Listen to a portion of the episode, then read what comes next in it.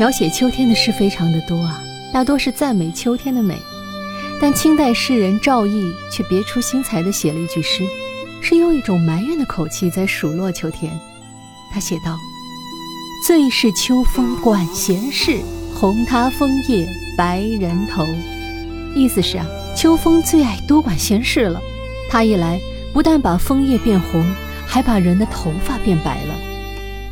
诗人笔下的秋风，仿佛成了一个讨人厌的家伙，他不停地吹，吹红了枫叶。也吹白了满头的乌发，所以诗人对秋风不禁发出一句管闲事的牢骚来。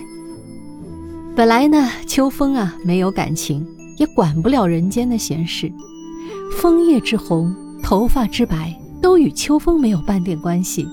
诗人发此埋怨，实属无理。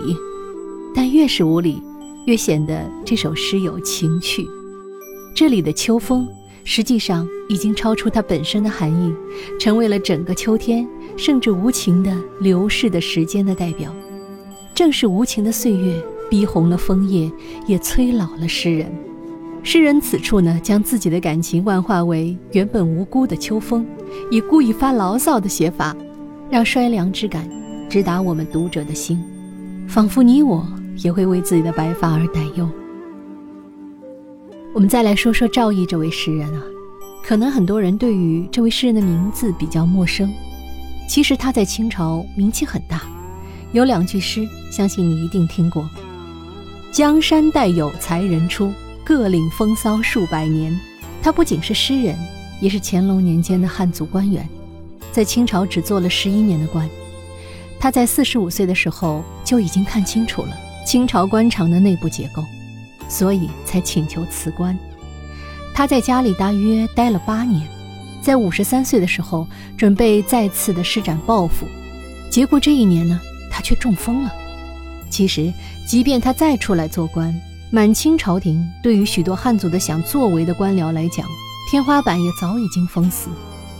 赵翼写下这首诗时，不仅处于季节的秋天，更处于人生的秋天，甚至王朝的秋天。